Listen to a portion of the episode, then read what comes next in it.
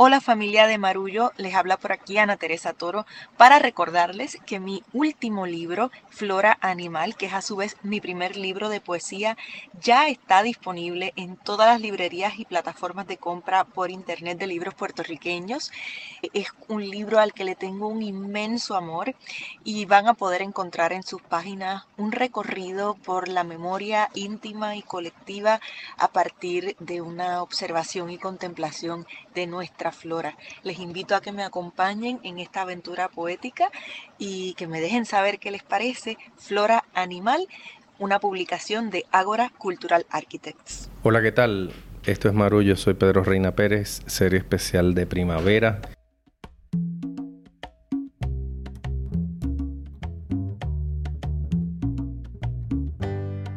Hoy en la compañía de mi querido amigo y co-conspirador de Marullo, el maestro Guarionex Morales Mato.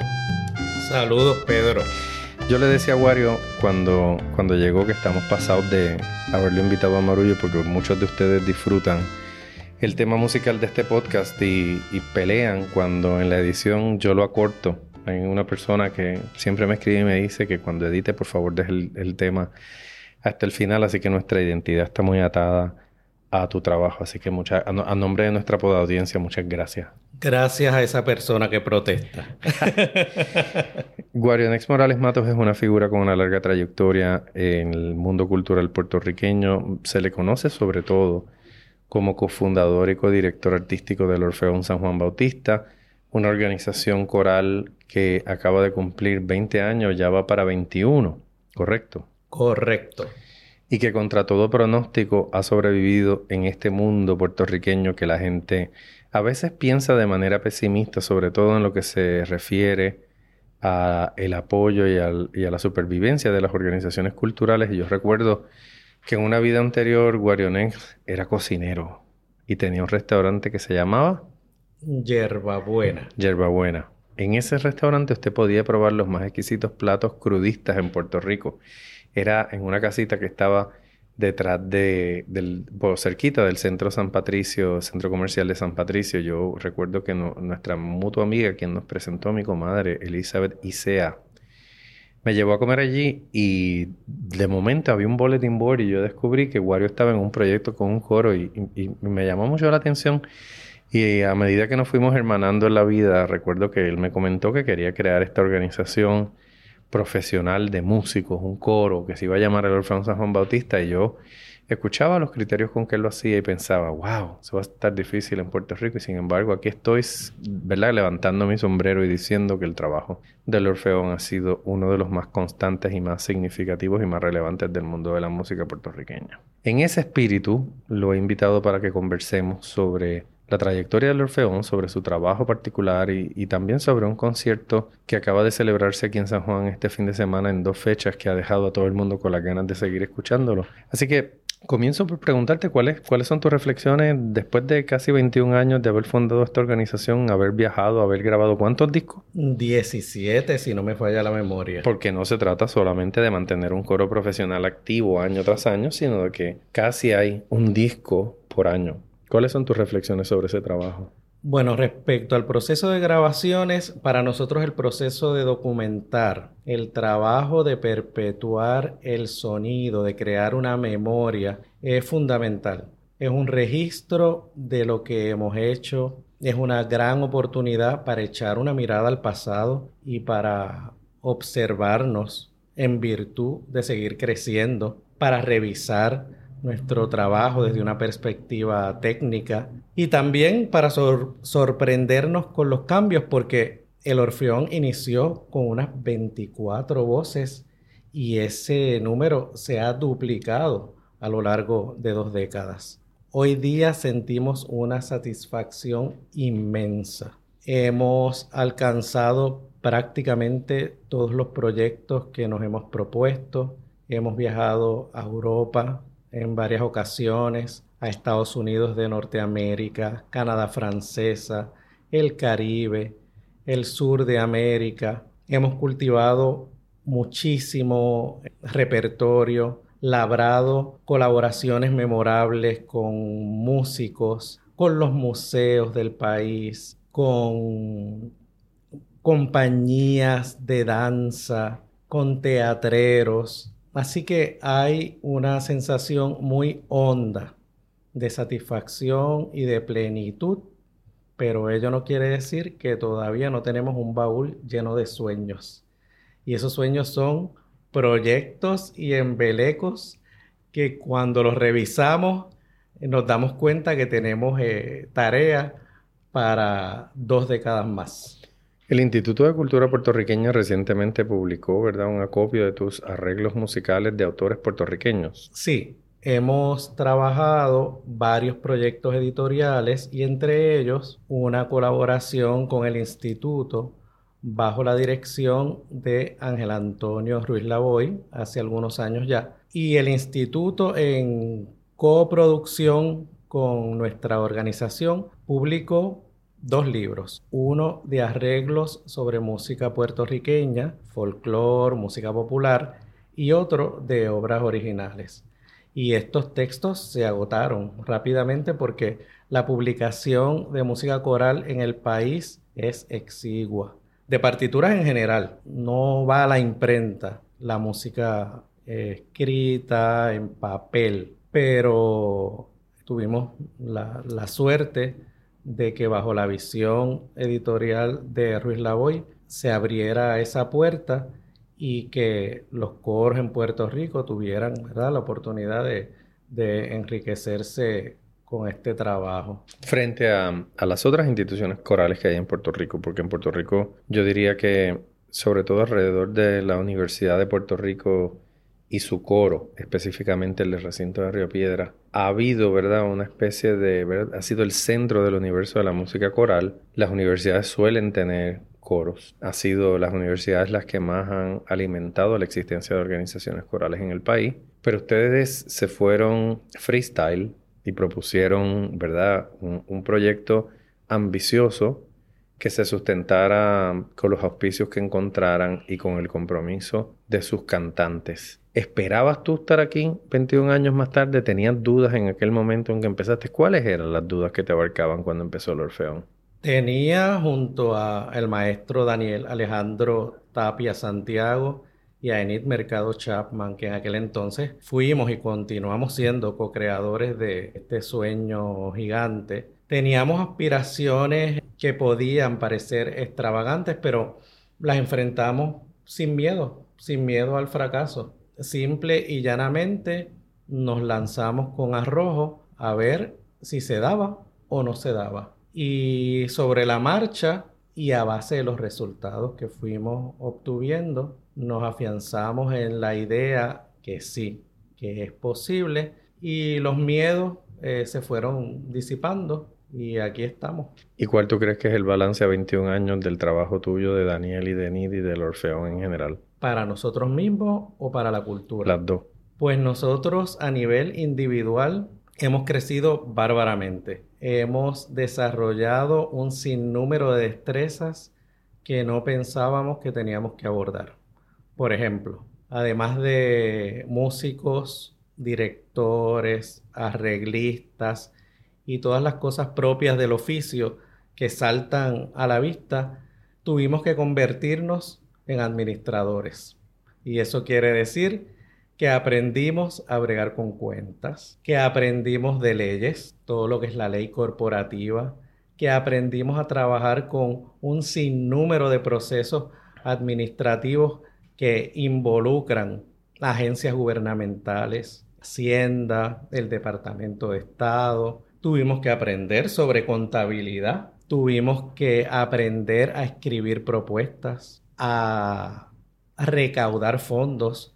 Cada una de esas áreas constituye un universo de trabajo dentro del quehacer que se hace en una corporación sin fines pecuniarios del tamaño de la nuestra. Así que sin mucho presupuesto, con mucha ayuda de voluntarios y con mucho entusiasmo, fuimos entre todas y todos abordando esas tareas y eso nos hizo crecer bárbaramente. Nos dio una dimensión de lo que era el trabajo artístico realmente insospechada y nos ganó un montón de destrezas y de experiencias que no pensábamos jamás que tuviéramos que abordar. Luego, a nivel del impacto en la cultura o en la escena coral puertorriqueña, pues tuvimos la visión de proponer un modelo al cual no estábamos acostumbrados. En Puerto Rico hay muchísimos coros universitarios, como bien has mencionado, sobre todo los coros del sistema público de la Universidad de Puerto Rico, entre los cuales destaca la labor del coro estudiantil de Río Piedras, Mayagüez, Ponce, pero prácticamente los 11 recintos tienen su, propuesta coral y tienen su, su programa el de Arecibo ha crecido inmensamente en los últimos años. Tiene un coro femenino, tiene un coro masculino, tiene clases de solfeo, lo dirige el maestro Joamel González Soto. Entonces está ese, ese universo, está esa capa de coros estudiantiles, de coros jóvenes. Luego están los coros de iglesia, luego están los coros amateurs que se reúnen por afición, están también los coros comunitarios, que muchos de ellos están trabajando al amparo de la estructura corporativa de corporación sin fines de lucro, sin fines pecuniarios. Nosotros quisimos trabajar un modelo profesional. ¿Qué es esto? Que los cantantes recibieran alguna compensación financiera aunque fuera simbólica, aunque representara su costo de dieta y millaje, y que esa relación, además de estar compensada financieramente, estuviera estructurada con rigor mediante un programa de trabajo que le diera consecuencia a la labor del cantante, un calendario de ensayos anual, una temporada que propusiera unas actividades eh, programáticas y que mm, esa estructura pudiera establecer un ritmo de, de crecimiento, porque el arte cuando navega a la deriva sobre las bases de la improvisación continua, continua, continua, pues eh, adolece de un crecimiento eh, consecuente. Pero si tú tienes un grupo de artistas que no cambia y se reúne semanalmente una o dos veces a colaborar, a aprender, a ensayar, a refinar su producto, eso va a tener una, consecuencia, eso va a tener un, crecimiento, un impacto significativo en el producto final. Y esa era la intención. Sobre las bases de, esa intención, pues bueno, establecimos una, relación contractual, formal, con los cantantes y toda esa estructura, todo ese andamiaje nos ha servido como una herramienta para fortalecer la organización, para refinar y darle constancia, continuidad a la calidad del producto artístico. Y en ese sentido, creo que esa ha sido una aportación significativa, el modelo, el modelo de trabajo. Para las personas que nos escuchan, debe parecer que Wario ha hecho toda esta carrera en la música habiéndose formado como músico y lo que no saben es que la formación de Wario inicialmente es como comunicador y después de comunicador como gestor cultural y fue de la primera clase graduada de la maestría de gestión y administración cultural del recinto de Río Piedra.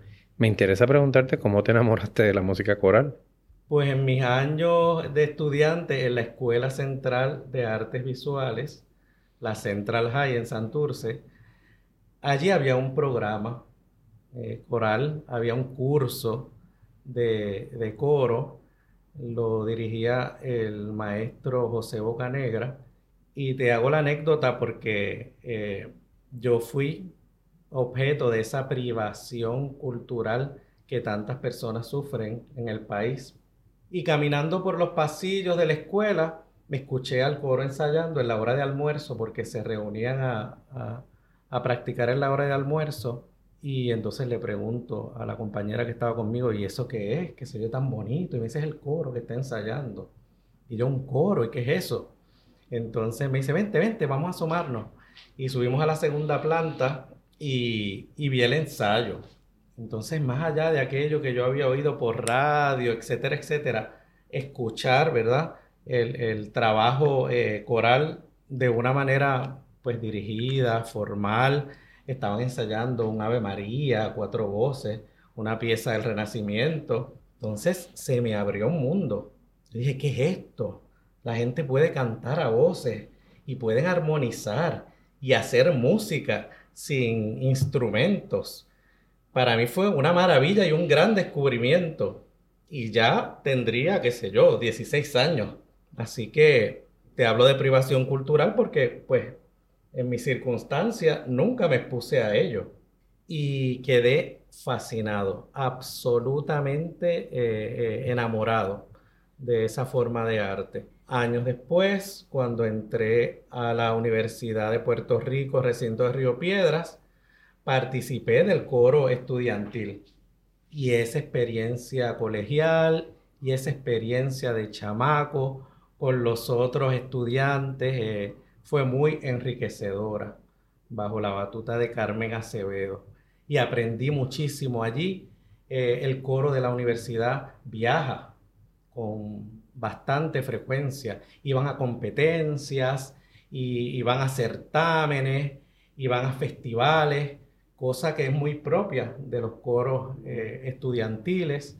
Esa experiencia también me causó muchísima fascinación. Así que en la universidad tomé algunos cursos de música. Estudié teoría, estudié solfeo, estudié piano y con esas herramientas básicas y diría yo un tanto eh, rudimentarias, empecé unos proyectos eh, experimentales con los mismos amigos y los mismos colegas y los mismos estudiantes que me permitieron empezar a hacer arreglos, empezar a, a conocer sobre las texturas, los registros.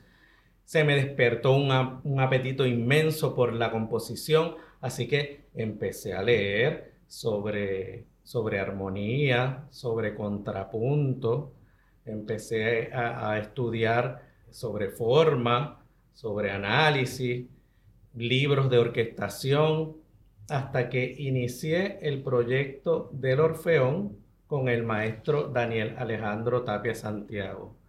Entonces, ese proceso de crecimiento y de aprendizaje se multiplicó, porque Daniel es un scholar y él sí ha estudiado formalmente una carrera en música. Hizo una maestría en la Universidad de Yale, posteriormente hizo un doctorado en la Universidad de Urbana Champaign en Illinois.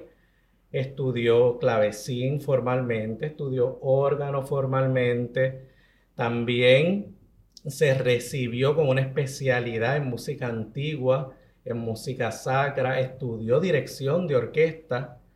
Y resulta que de momento mi colega era también mi maestro y que los ensayos del Orfeón se convirtieron en cierta medida en un internado graduado para mí. Así que con Daniel aprendí muchísimo sobre técnicas, sobre dirección coral y todavía sigo enriqueciéndome de, todo lo que el doctor Tapia eh, sabe y aporta. Y es una relación eh, simbiótica eh, muy, muy rica y de, y de mucho empeño y mucha colaboración. Estas colaboraciones han sido muy fructíferas porque tú has rebasado, digamos, las fronteras tradicionales de la música coral y te has arriesgado a hacer trabajo con otros artistas. Por ejemplo, has hecho trabajo con Coda 21, una pieza de danza y coro, y así por el estilo has procurado el trabajo de otras, otras personas, otros artistas para encontrar entronques con el trabajo del Orfeón. ¿Qué, te guía en la búsqueda de, esas colaboraciones? Fundamentalmente es porque me aburro y porque quedarme dentro de la misma cajita, repitiendo la misma fórmula año tras año, eh, para mí es inconcebible. Entonces, eh, también a mí me gusta viajar y me gusta exponerme a lo que está ocurriendo en el resto del mundo. Así que si tengo la oportunidad de visitar Europa, procuro ir a varios conciertos. Si tengo la oportunidad de ir a Sudamérica, hago lo mismo. Si voy a Estados Unidos, igual. Y ese contacto con lo que está pasando, con lo que ocurre en la contemporaneidad en el resto del planeta, es un estímulo eh, creativo. No siempre estamos reinventando la rueda. Así que me enriquezco de lo que leo, de lo que escucho fuera del país y de los apetitos, ¿verdad? Íntimos, de los apetitos eh, eh, artísticos que, que, me nacen. Y me paso embelequeando, me paso creando. Hemos hecho colaboraciones con DJs, y hemos grabado música electrónica, por ejemplo. Hemos hecho colaboraciones con, folcloristas, cantatas, eh, escénicas, que mm, vuelvo y repito, no estamos reinventando la rueda, ¿verdad? Pero no es algo que ocurre aquí con, regularidad. Y em, es eso, es, mucha, mucha inquietud intelectual y muchos deseos de crear y de, de ofrecer un producto musical fresco y renovado, porque nosotros decíamos al inicio del Orfeón, ¿quién quiere ir a ver la misma película al cine una y otra y otra vez? En una escena cultural, ¿verdad? Eh, relativamente pequeña. Y el público coral, el público amante del repertorio a capela, puedo decirte sin temor a equivocarme que es un nicho. Entonces, es importante que esa oferta sea variada, es importante que esa oferta se refresque para que las personas tengan estímulos intelectuales y emocionales eh, distintos temporada tras temporada. El Orfeón tuvo su propia escuela, una escuela del Orfeón San Juan Bautista, una, una escuela de formación, y ese proyecto llegó a producirle cantantes a la misma organización, ¿cierto? Sí, y muchas de esas cantantes todavía están trabajando con nosotros. Durante 10 años en el barrio Venezuela tuvimos la sede de nuestra escuela y ofrecimos clases gratuitas a muchísimos estudiantes y ese proyecto sí estaba subvencionado en su totalidad por el gobierno y luego surgió un periodo muy desdichado de recortes, así que nos vimos imposibilitados de continuar ofreciendo las clases, pero fueron 10 años de labor intensa. Ofrecimos allí eh, clases de canto coral, claro está, técnica, eh, vocal, trabajamos con flauta dulce, con campanas de mano, hicimos muchísimos conciertos. Las niñas y los niños llegaron a viajar con el Orfeón a Colombia, hicimos una gira a Cali. Fue un periodo muy, muy bello de trabajo en la educación y con la infancia puertorriqueña. Este fin de semana el Orfeón presentó un programa a casa llena en dos fechas que se llamó Cantos de Libertad un concierto en el que colaboraron con cinco cantantes jóvenes, cantautoras que vienen de distintos géneros. Estuvo allí Fabiola Méndez, la gran cantante cuatrista, Andrea Cruz, la legendaria cantautora Mima. Estuvo también Alisa Amador, un talento extraordinario, ¿verdad?, de, madre puertorriqueña. Y Tanicha López, quien viene de la música de improvisación tipo soul, hip hop, beatbox. Fascinante. Cuéntanos un poquito de cómo concebiste ese concierto en el que el Orfeón acompañó a estas cinco grandes voces. Bueno, te hago la anécdota tal y como, como ocurrió. Daniel me, me propone que hiciéramos una colaboración. Daniel me propone que hiciéramos una colaboración con Andrea Cruz, porque un estudiante de música de Daniel fungió como pianista de la banda de Andrea. Así que a través de el trabajo de ese estudiante nos acercamos a, al disco que Andrea tenía grabado y a su trabajo en, en las redes, ¿verdad? Porque no la había escuchado en directo nunca. Entonces, pues vamos a buscar a Andrea, vamos a hablar con ella, vamos a proponerle el proyecto y las causalidades de la vida provocaron un encuentro en Boston el verano pasado. Y resulta que yo tuve una estancia en Boston y que en el mismo lugar en donde yo pasé ese verano, Andrea se hospedó. Y de momento me notificaron, ¿verdad? Y me dijeron, mira, se van a estar quedando unas artistas aquí, van a estar compartiendo eh, la casa. Viene Andrea, pero yo ni imaginé que se trataba de Andrea Cruz. Y de momento pues llega ella con sus bártulos, con su guitarra y todo esto. Y yo, pero no lo puedo creer. Si yo estaba buscando a esta joven para, para plantearle un proyecto. Y estuve colaborando con ella durante ese verano en una gira que se llamó El Sentir y que ella hizo previa a su residencia en Masmoca el verano pasado. Y me fui de tour con ella y le hacía el soundcheck y fui su bamboy y la ayudé a cargar los motetes y a vender sus discos y creamos un lazo fraternal bellísimo y hablamos de este proyecto. Entonces, a lo largo de las semanas se fueron sumando las otras cantantes que de una manera u otra han tenido un vínculo ya sea personal con este servidor o con Daniel y con el resto del Orfeón.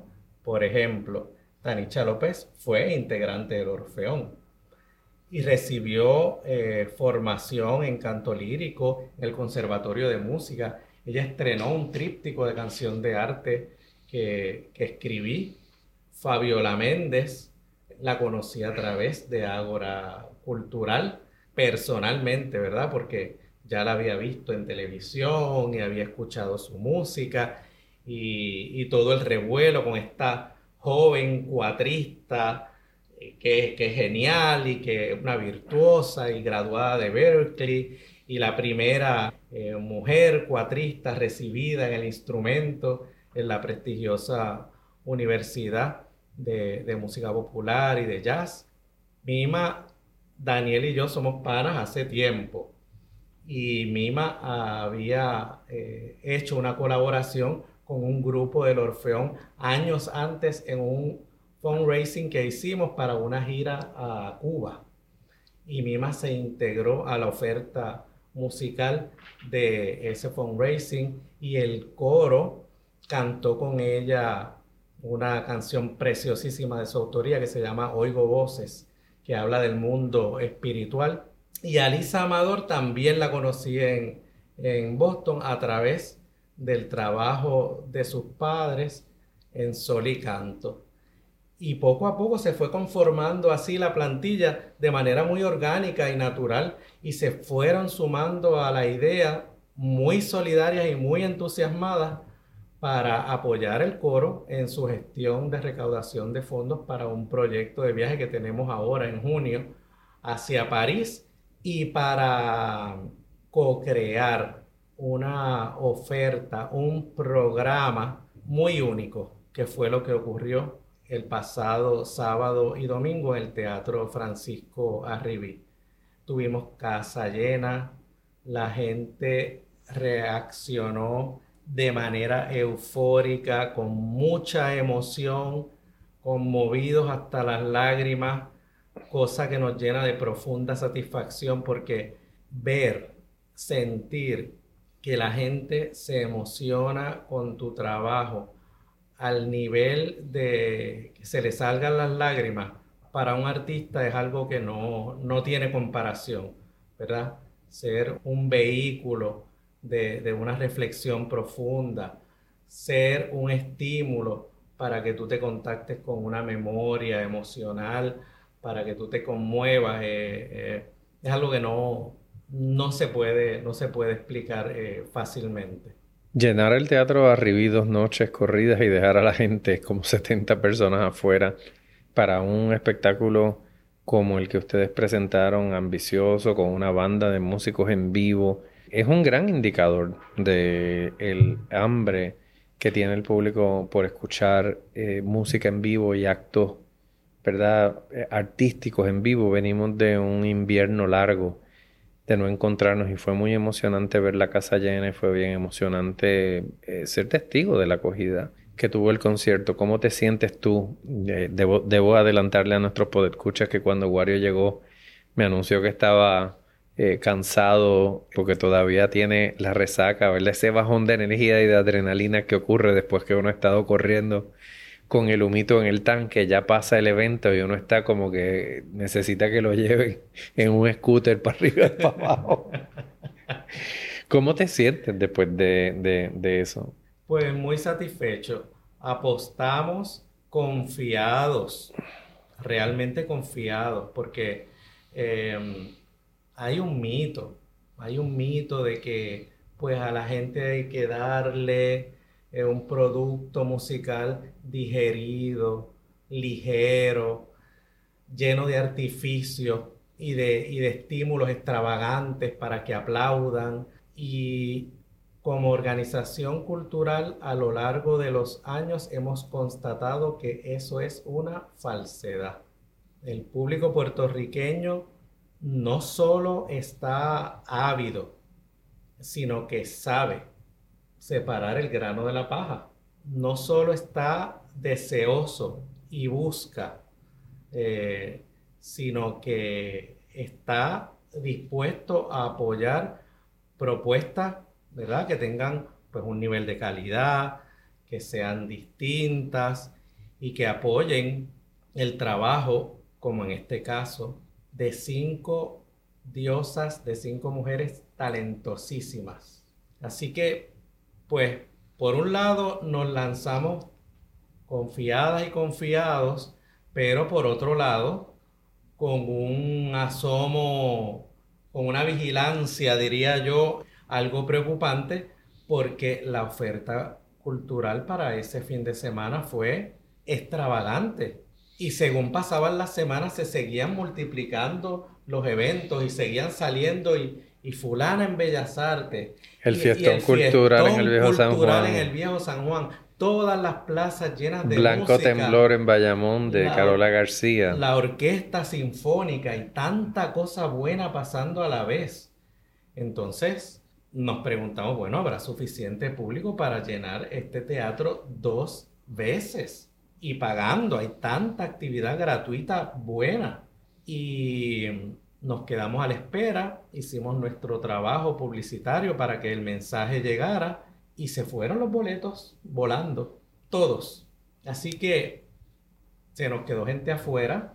Hace unas horas atrás estaba trabajando con Daniel aquí en un café de Santurce y se nos acercó alguien a darnos las gracias. Y cuando salimos del, del café, nos encontramos con otra persona que nos paró y nos dio las gracias también por el concierto y nos habló de lo bello que estuvo, de todo lo que sintieron, de, la experiencia eh, tan increíble que tuvieron allí.